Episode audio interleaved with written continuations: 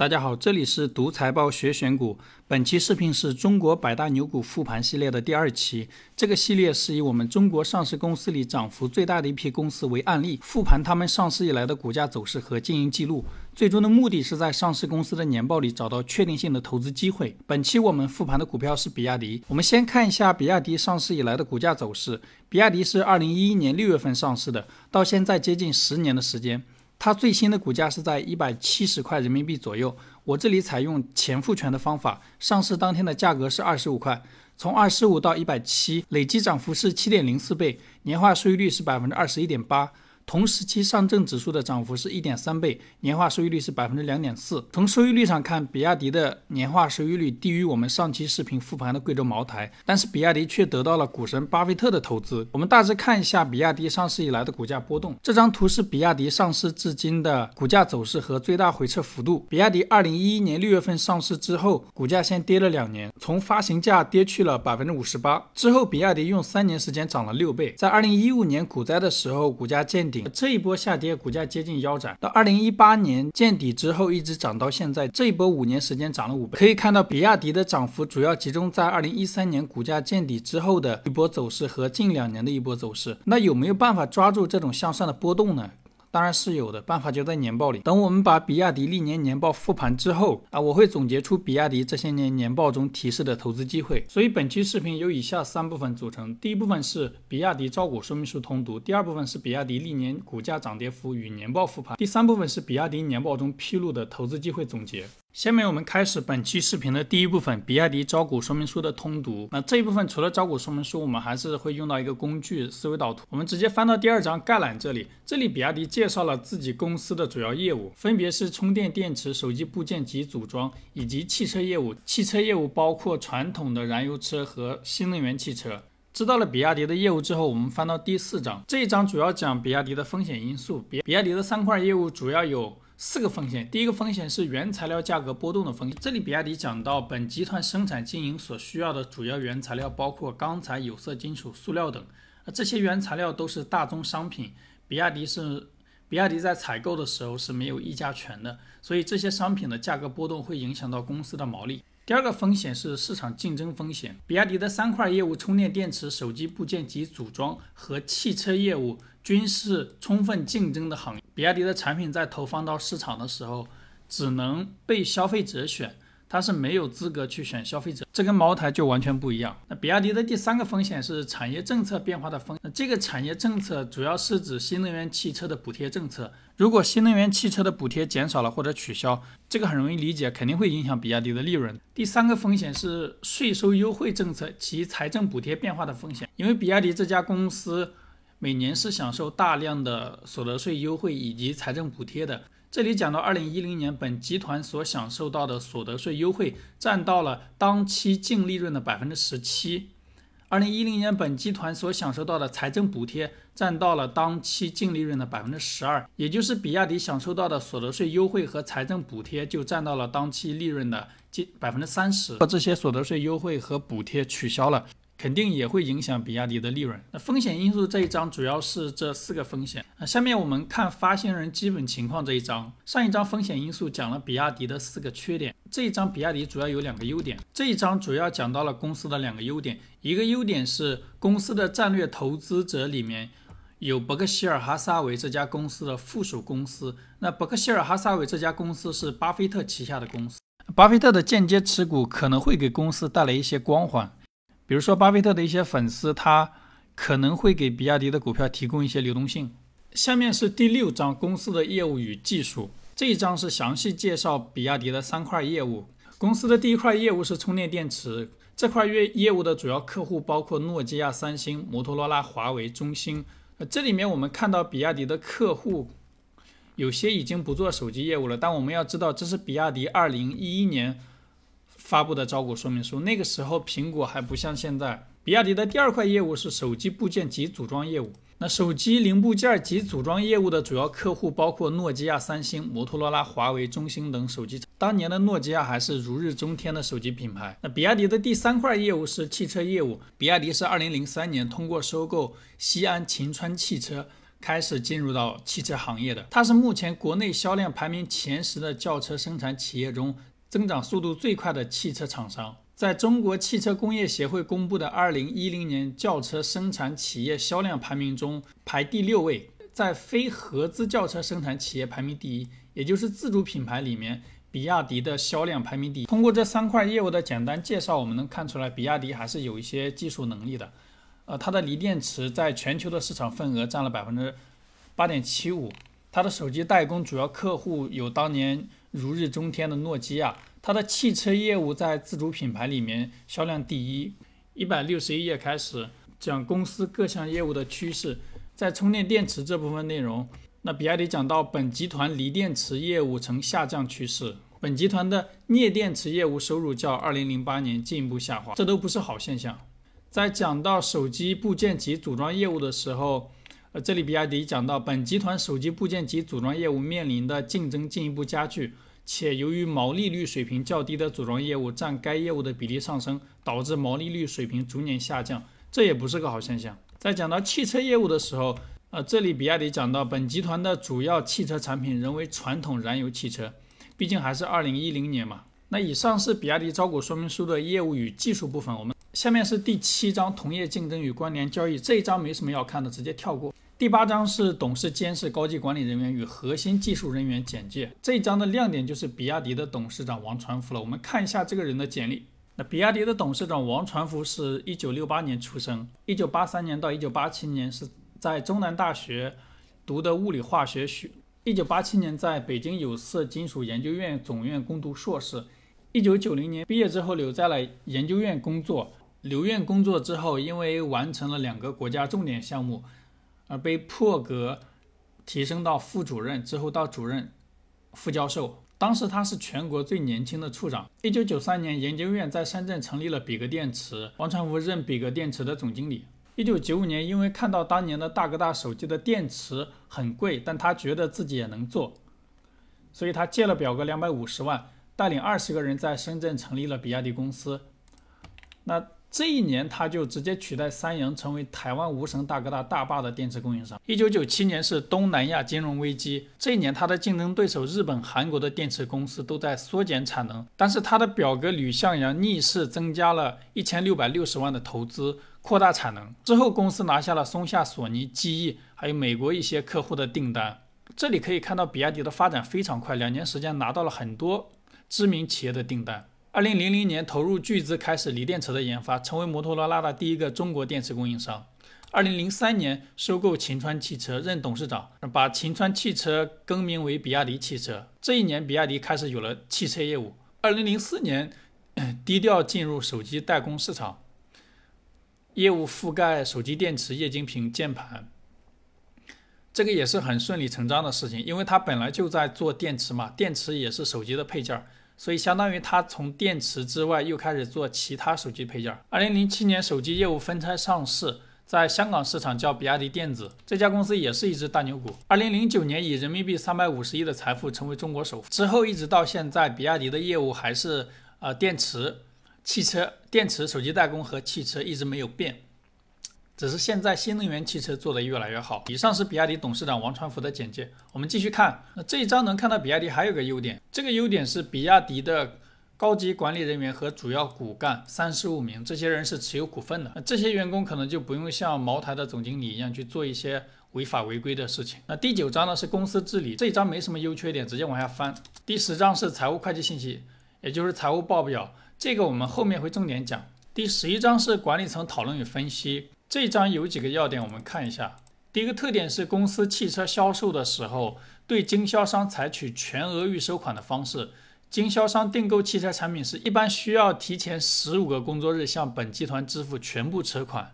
啊，支付的方式是银行票据，也就是说，比亚迪的财务报表上会有应收票据这个科目，这个科目有可能作为。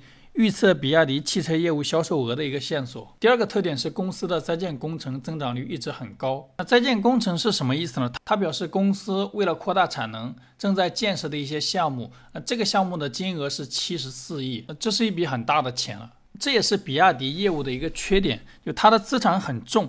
比如它做手机，如果手机更新换代比较快，它的产线可能就要更新。包括它做汽车，从燃油车到新能源车，它的产品线可能也要变。那这些变化呢，它都它都需要不断的往里面投钱。这些投出去的钱，如果产出的产品销售不好，那对利润的打击就比较大。第三点是公司上市这一年，营业毛利和利润总额都是负增长，也就是说公司这一年经营状况可能不太好。就上市这一年可能不是好的买入时机。第四点，我们来看一下比亚迪各个业务产品的单价。这个业务的产品售价最近三年分别是七块六毛八、六块八、六块七，能看到价格在下降。第二个业务是手机部件及组装业务，这个业务的产品最近三年的单价是九块八、十块。第三个业务是汽车。这块业务我们看一下，比亚迪卖的最好的车是 F 三跟 F 零两个车型。我们看一下这两个车型的价格。F 三是四万三，F 零是两万四。我们可以看到，二零一零年这个时候，比亚迪汽车的售价还是比较低的，但是跟前面的电池和手机部件组装业务比，明显高很多。那相对应的，这个业务赚钱的空间也更大。所以，我们后面在看比亚迪年报的时候，要重点关注比亚迪的汽车业务。这是管理层讨论与分析这一章。第十二章是公司发展目标。这一章比亚迪的招股说明书不像茅台的招股说明，茅台的招股说明书里面有很详细的数字，它在哪一年要做到多少产量，要有多少的销售额和利润。那比亚迪这里面全部是文字，我们简单看一下，比亚迪的充电电池及新能源业务的目标是力争成为业内领先的新能源企业。比亚迪的手机部件和组装业务业务目标是成为全球 IT 部件及组装业务的领导企业。比比亚迪的汽车业务的目标是力争成为全球新能源的领先厂商。以上是比亚迪的业务发展目标。那第十三章是募集资金的使用，也就是比亚迪上市募集了这些钱要怎么投资。他要投资的第一个项目是锂电池，第二个项目是汽车研发，第三个项目是汽车零部件的研发。我们能看到五分之一是投资在锂电池，五分之四是投资汽车相关的项目，所以，所以我们后面在看比亚迪年报的时候，也要重点关注汽车这个业务。第十四章是鼓励分配政策，这一章我们直接跳过。第十五章是其他重要事项，这里面有个要注意的地方是，比亚迪跟富士康的一个子公司在打官司，我查了一下，这个官司好像。这个官司过了十年，好像到现在了还没有解决。最后一章是董事监事、高级管理人员及中介机构的声明，这一部分是大佬们的签字。喜欢看书法的可以看一下。那以上就是比亚迪招股说明书的通读，大家应该对比亚迪的主要业务有一个简单的了解。比亚迪的招股说明书读完之后，按照惯例，我们还是要对比亚迪做一个波特分析。那因为比亚迪的招股说明书里面募集资金那一部分，它的主要投资项目都是跟汽车相关。所以我这里只对比亚迪的汽车业务做波特分析。波特分析一共是从六个角度对一家公司、对一家公司的业务进行打分。那第一个角度是跟供应商讨价还价的能力，这一点比亚迪招股说明书里面说了很多次，公司的原材料是大宗商品，那公司是没有议价能力的。第二点是跟购买者的讨价还价能力。这一点，比亚迪在招股说明书里面也说了，公司的三个业务都面临非常激烈的竞争，所以公司的产品只能让消费者去挑，它很少像茅台出现，啊，消费者有钱买不到的情况，所以这一点，比亚迪也是没有议价能力。第三点是潜在进入者的威胁，虽然造车这个事情是需要牌照的，但现在很多公司也在像比亚迪当年一样，通过收购一家汽车企业来进入到造车行业。即便不收购，也可以通过跟造车厂合作的方式进入汽车行业。国外的像特斯拉，国内的像小鹏、蔚来，最近小米也官宣造车，所以这一点比亚迪也很被动。第四点是替代品的威胁。那开车这个事情有一句话叫“驾驶的乐趣”，短期应该没有什么可以替代汽车这个品类。第五点是同一行业公司间的竞争，这个从比亚迪的招股说明书里面。呃，公司产品单价那一章是可以看出来的，公司的产品是自主品牌竞争最激烈的价位，所以这一点比亚迪也很被动。第六点是市场对产品需求变化的快慢。汽车是一个有上百年历史的品类，目前全球一年汽车的销量是八千万台以上，那以后就算有无人驾驶，它也需要车，所以这一点比亚迪是可以得分的。综合以上六个维度，比亚迪在四个维度都是很被动的。有两个维度稍微好一点，但这两个维度也是整个品类的优点。那以上是比亚迪的波特分析，能看到比亚迪的造车业务跟茅台造酒比，那竞争更激烈，这个生意要难很多。下面我们开始比亚迪历年股票价格的波动和年报复盘。这一部分的复盘会参考两个资料，一个是比亚迪每年股票价格的变动，一个是比亚迪每年的年报。比亚迪是二零一一年上市的，这一年比亚迪的股价全年跌了百分之十，同时期上证指数跌了百分之二十二，比亚迪的超额收益是百分之十一，比亚迪年末的市值是五百三十六亿，市盈率是三十八倍。这一年比亚迪的收入和利润分别为四百八十八亿、十五亿，较上一年同比增速分别为百分之一、负百分之四点五。全市场两千两百四十六只股票中，比亚迪的净利润增速排名一千八百三十三，股价涨跌幅排名三百二十五。核心财务指标收入增速是百分之一，毛利率为百分之十七。这里又有一个新的概念叫毛利率。那毛利率是什么意思呢？我们首先要知道毛利是什么意思。毛利在财务报表上的定义是营业收入与营业收入对应成本的差额。听起来可能有点绕，我这里举个例子。比如说万科卖房子，他获得一笔收入，那这笔收入的成本就是他买地的成本，那这个成本呢，在报表上叫营业成本。所以毛利的计算需要知道营业收入和营业成本。我这里举几个例子演示一下毛利是怎么算的。我们看四家公司，分别是比亚迪、特斯拉、苹果公司和小米集团。那首先看比亚迪，我们打开比亚迪的利润表，比亚迪的利润表里有两个项目，分别是营业收入和营业成本，这两个数字分别是一五六五。一二六二，所以比亚迪的毛利就等于营业收入减营业成本，是三百零三亿。同样的，我们打开特斯拉的利润表，找到营业收入和营业成本这两项，分别是分别是三幺五二四九，所以特斯拉的毛利是六十六亿美金。下面看苹果公司，苹果公司的利润表，找到营业收入和营业成本。分别是幺幺幺四六七幺，所以苹果公司的毛利是四百四十三亿。最后看小米集团，打开小米集团的利润表，找到营业收入和销售成本，这两个数字分别是二四五八二零九幺，所以小米集团的毛利是三百六十七亿人民币。这里我们能看到毛利是一个绝对指标，它不方便不同的公司之间进行对比，所以我们要用一个相对指标毛利率，毛利率就等于毛利除以营业收入。毛利率表示一家公司的收入扣掉成本之后剩余价值所占的比例。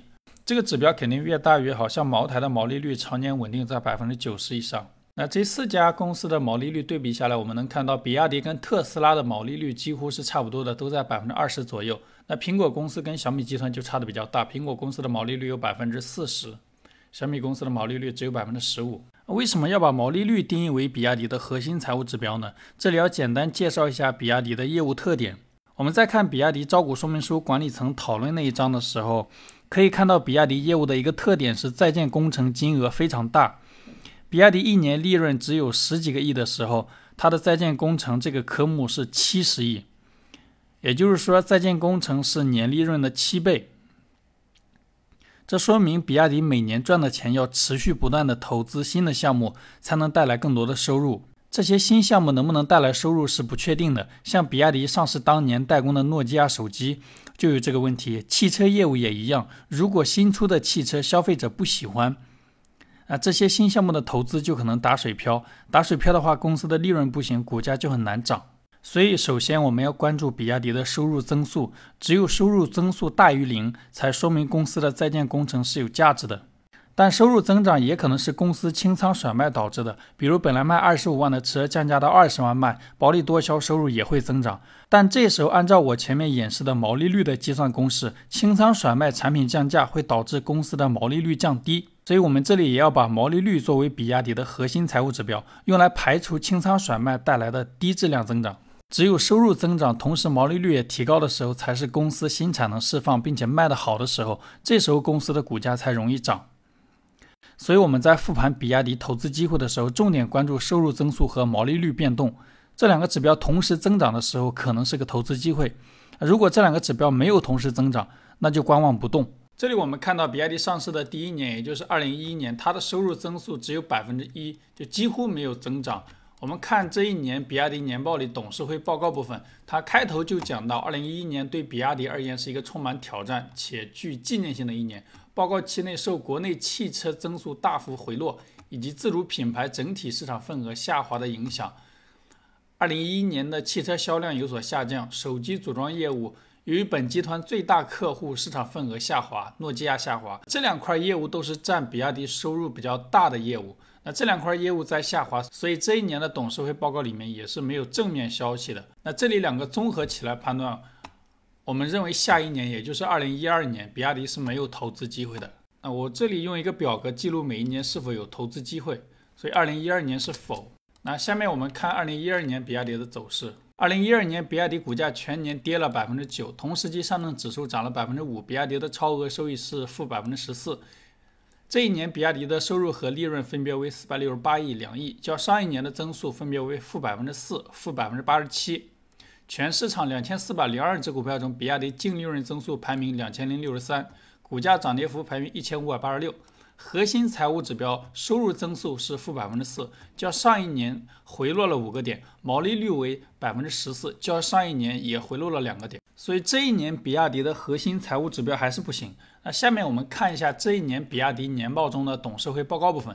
这里讲到汽车业务的时候，它首先讲到受宏观经济影响，二零一二年全国汽车产销增速仅为百分之四点六、四点三，连续第二年增速低于百分之五。那同时又讲到，二零一二年第四季度受经济有所回暖的影响，来自中低端汽车市场的旺盛需求带动了增，带动了中国乘用车市场迅速反弹，并保持增长趋势。二零一二年自主品牌乘用车同比增长了百分之六点一，也就是说整个行业低增速已经有两年了，但是今年的最后一个季度增速出现了反弹。在上一期视频里，贵州茅台二零一五年的年报中。茅台的管理层也有过类似的表达。当时，茅台的管理层认为，白酒行业开始结束多年的下滑，开始企稳增长，就赤裸裸的提示可以抄底。之后，下一年贵州茅台的涨幅超过了百分之五十。这里，比亚迪管理层的表达也是同样的意思，提示汽车行业经过两年的低速增长之后，出现了探底回升的信号，反映在股票上就是可以抄底了。所以，虽然这一年比亚迪的核心财务指标还是不行，但是从管理层的讨论中，整个行业即将迎来触底反弹，也就是说，下一年二零一三年是有投资机会的。所以，二零一三年是否有投资机会？是。下面我们看比亚迪二零一三年的走势。二零一三年股比亚迪股价全年涨了百分之八十五，同时期上证指数跌了百分之七，比亚迪的超额收益是百分之九十二。比亚迪这一年的收入和净利润分别为五百二十八亿、七亿，较上一年同比增速分别为百分之十三、百分之两百六十四。核心财务指标收入增速是百分之十三，较上一年提升了十六个点；毛利率为百分之十五，较上一年提升一个点。能看到比亚迪这一年股价大涨，收入和净利润也大增，毛利率也同比提升，说明上一年比亚迪董事会提示的抄底机会是对的。下面我们看这一年比亚迪的董事会报告。在汽车业务这一块，董事会直接就讲到，二零一三年是集团二次腾飞的开局之年，能看到比亚迪管理层这一年对未来还是很自信的。那结合前面两个核心财务指标都在转好，我们可以认为下一年，也就是二零一四年，比亚迪是有投资机会的。所以这里是否有投资机会？是。下面我们看二零一四年比亚迪的走势。二零一四年，比亚迪股价全年涨了百分之一，同时期上证指数涨了百分之五十三，比亚迪的超额收益是负百分之五十二。这一年，比亚迪的收入和净利润分别为五百八十一亿、七亿，较上一年增速分别为百分之十、负百分之五。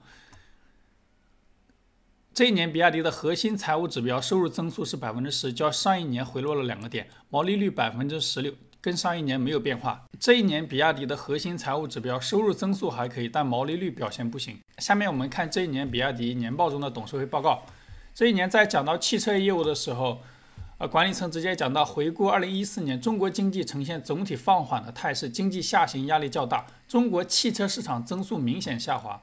同时后面还讲到，中国汽车自主品牌的价格和销量均受压，也就是说整体上比较悲观的。结合前面两个财务指标表现一般般，所以我们认为下一年，也就是二零一五年，比亚迪是没有投资机会的。所以这里是否有投资机会？选否。啊，下面我们看比亚迪二零一五年的股价走势。二零一五年，比亚迪股价全年上涨了百分之六十九，同时期上证指数涨了百分之九，比亚迪的超额收益是百分之五十九。这一年，比亚迪的收入和净利润分别为八十亿、三十一亿，较上一年同比增速分别为百分之三十七、百分之三百二十四。核心财务指标收入增速是百分之三十七，较上一年提升了二十七个点，毛利率为百分之十七，较上一年提升了一个点。也就是说，这一年比亚迪两个核心财务指标表现都不错。那下面我们看这一年比亚迪年报中管理层讨论与分析部分。这一年管理层讲到中国汽车市场总体呈现平稳增长态势，同时还讲到新能源汽车于二零一五年呈现爆发式增长，这个表达就比去年自信多了。现在二零二零年，我们知道特斯拉是全球新能源汽车销量最大的公司，但是在二零二零年以前，全球新能源汽车销量最大的公司一直是比亚迪，所以新能源汽车的爆发式增长对比亚迪肯定是利好。那结合前面两个财务指标都在转好，所以我们这里认为下一年，也就是二零一六年，比亚迪是有投资机会的。所以这里二零一六年选四啊。下面我们看比亚迪二零一六年的股价走势。二零一六年，比亚迪股价全年跌了百分之二十二，同时期上证指数跌了百分之十二，比亚迪的超额收益是负百分之十。比亚迪这一年的收入和净利润分别是一千零三十四亿、五十四亿，较上一年的增速分别为百分之二十九、百分之七十五。这一年，比亚迪的核心财务指标收入增速百分之二十九，较上一年回落了八个点，毛利率是百分之二十，较上一年提升了三个点。就虽然收入还在，虽然比亚迪的收入增速在回落，但整体上还是维持一个很高的增速，毛利率较上一年也提升，所以这，所以这一年比亚迪的两个财务指标还都不错。下面我们看这一年比亚迪年报中的经营讨论与分析部分。这一年，比亚迪呢管理层讲到了，二零一六年中国汽车产销创历史新高。全年产销增速分别为百分之十四点五、十三点七，啊，这是我们在比亚迪的年报中第一次看到，所以这一年整个汽车行业的趋势还是比较好的。那结合这一年比亚迪的两个核心财务指标也都比较好，所以我们认为下一年，也就是二零一七年，比亚迪是有投资机会的。所以是否有投资机会，这里选是。那下面我们看比亚迪二零一七年的股价走势。二零一七年，比亚迪股价全年涨了百分之三十一，同时期上证指数涨了百分之五，比亚迪的超额收益是百分之二十六。那这一年，比亚迪的收入和净利润分别为一千零五十九亿、四十九亿，较上一年的增速分别为百分之二、负百分之十。核心财务指标收入增速是百分之二，较上一年回落了二十六个点，毛利率是百分之十九，较上一年回落了一个点。也也就是这一年，比亚迪的收入增速。几乎没有增长了，毛利率也在下滑，所以两个核心财务指标表现都不行。下面我们看这一年比亚迪年报中的经营讨论与分析部分。这一年管理层讲到，根据中国汽车工业协会的统计数据，二零一七年中国汽车的产销量增速分别为百分之三点二和百分之三，这个增速跟上一年的百分之十比，回落了非常大。这也难怪比亚迪的两个核心财务指标这一年都不行。所以综合以上呢，我们认为下一年，也就是二零一八年，比亚迪是没有投资机会的。也就是这里，二零一八年是否有投资机会？否。下面我们看比亚迪二零一八年的情况。二零一八年，比亚迪股价全年跌了百分之二十二，同时期上证指数跌了百分之二二十六，比亚迪的超额收益是百分之三。这一年，比亚迪的收入和净利润分别为一千三百亿、三十五亿，较上一年同比增速分别为百分之二十三、负百分之二十八。那这一年，比亚迪的核心财务指标收入增速是百分之二十三，较上一年提升了二十个点，毛利率是百分之十六，较上一年是回落了两个点，也就是说这一年有可能在降价促销。下面我们看这一年比亚迪年报中的经营讨论与分析部分。这一年讲到了，根据中国汽车工业协会统计的数据，二零一八年全国汽车累计产销量的增速分别为下降了百分之四点二和百分之两点八，汽车行业。销量出现了二十八年以来的首次负增长，所以也就是说，整个汽车行业不是差，是已经差的破纪录了，破了二十八年的记录。所以这里我们认为，下一年，也就是二零一九年，比亚迪是没有投资机会的。那下面继续看比亚迪二零二零年的情况。二零二零年，比亚迪股价全年涨了百分之三百零八，同时期上证指数涨了百分之十四，比亚迪的超额收益是百分之两百九十四。这一年，比亚迪的收入和净利润分别为一千五百六十五亿、六十亿，较上一年同比增速分别为百分之二十三、百分之一百八十四。这一年，比亚迪的核心财务指标收入增速是百分之二十三，较上一年提升二十四个点，毛利率是百分之十九，较上一年提升了三个点。也就是说，这一年比亚迪的两个核心财务指标表现的都很好。我们再看这一年比亚迪年报中的管理层讨论与分析部分。这里面讲到，根据中国汽车工业协会的数据，二零二零年全年汽车的产销量增速分别是下降了百分之二和下降了百分之一点九。这个下降的速度跟去年比就明显减慢了。还讲到十二月份，新能源汽车产销更是创下历史新高。中国新能源汽车产业正在从培育期迈入发展期。这里能看到公司还是非常自信的。呃，同样的情况在二零一二年比亚迪年报中也出现过。二零一二零一二年比亚迪年报中讲到，整个汽车行业低速增长了两年之后，要开始高速增长了。然后那个时候是受中低端汽车销量的带动，带动整个行业。那这一年呢，是受新能源汽车销量的带动，带动了整个行业。因为我们这个复盘是按年看比亚迪的经营数据，所以如果它在一年之内完成了触底反弹。那我们在年末看的时候就晚了。那怎么才能抓住这种触底反弹呢？那我们不要按年去看比亚迪的财报，我们按季度就可以了。那我下面就演示一下怎么按季度去发现比亚迪的拐点。我们还是参考这两个核心财务指标，一个是收入增速，一个是毛利率。下面我们打开比亚迪的财务报表，然后按季度去观察，这里点按季度，然后重点关注第一个是收入增速。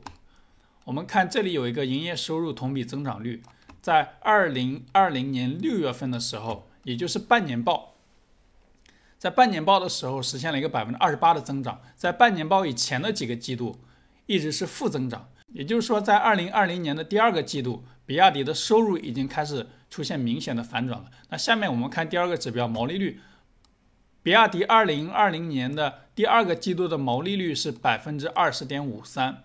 那之前几个季度的毛利率一直在百分之十七、百分之十七、百分之十三、百分之十五，就一直都比较低。所以我们可以看到，比亚迪在二零二零年的第二个季度收入增速明显提高，毛利率也明显提高。我们把用在年报上的核心财务指标用在季度的报告上也是一样的，它可以帮我们提前抓住一个公司的拐点。那也就是说，在二零二零年比亚迪的半年报出来之后，我们可以抄底。那比亚迪的半年报是在八月底发布的，所以我们测算一下比亚迪在九月份到现在的股价涨跌幅，到现在的涨幅是百分之九十九。也就是我们如果按季度去跟踪比亚迪的经营状况，那二零二零年这一年也是有投资机会的。这次投资机会可以带来的收益，到目前为止是百分之九十九。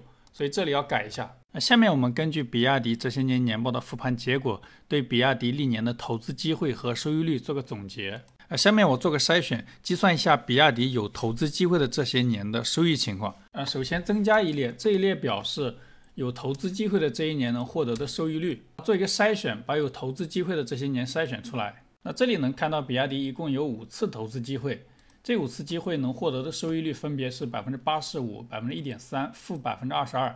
百分之三十一，百分之九十九。假设最开始投入一块钱，这一块钱经过比亚迪的五次投资机会之后，分别变成一块八毛五、一块八毛八、一块四毛六、一块九毛一、三块八。那这五年的年化收益率是百分之三十。这个三点八倍的累计收益率是不如一直持有不动比亚迪的八倍收益率的。但是这五年的年化收益率百分之三十，是比持有比亚迪不动的百分之二十一点八的年化收益率高的。而且这种操作不用关注大盘涨跌，五次机会盈利了四次，最大亏损是百分之二十二，承受的波动比持有不动也小，对身心健康也有好处。这就是比亚迪历年年报的复盘和投资机会总结，其中有五年是有投资机会的。那我们最后呢，看张图。这张图是整个 A 股市场汽车行业公司的净利润年化增速和股价年化收益率分布。我们先看横坐标，横坐标是净利润年化增速。那横坐标越越靠右边，表示它每一年的利润增速越高。能看到这里除了长城和比亚迪，大部分公司都在零附近。也就是说，这些公司上市这么多年，他们的净利润。增速还是比较差的。那纵坐标是股价的年化收益率，那越靠上表示股价每年的涨幅越大。能看到比亚迪跟长城，他们的年化收益率在所有汽车公司里面是比较高的。那整体上看，比亚迪跟长城汽车是在右上角，所以他们的净利润增速更高，同时股价的年化收益率也高。这个跟白酒行业的公司表现是差不多的，也就是创造利润比较多的公司，它股价的涨幅也会相对更大。那下面这张图是跟上一期我们复盘的白酒行业做对比。我们能看到白酒行业整体的净利润增速都在百分之十以上。那汽车行业呢，大部分是在零附近。所以这里能看到整个白酒行业的公司是比汽车要好的。那汽车没有办法，它要开发新的车型，它就要每年进行大量的投资。但是白酒行业，因为白酒这个产品它不需要每年变化也可以卖，所以它的产能、酒窖那些东西造好之后，不需要每年投入大量的钱去更新。所以汽车行业更适合周期性投资，在整个行业增速不断下滑、开始有见底迹象的时候买入。从比亚迪历年股价的变化和经营记录的表现上，这个特征非常明显。以上就是本期视频的所有内容，希望对各位的投资有启发啊！再次提醒一下，视频中所有的内容都仅做案例讲解使用，不作为任何人的投资建议。视频中出现的所有资料可以关注公众号回复零零三获取，有问题可以评论。下一期视频我将梳理同样是做新能源业务的隆基股份。感谢各位的观看。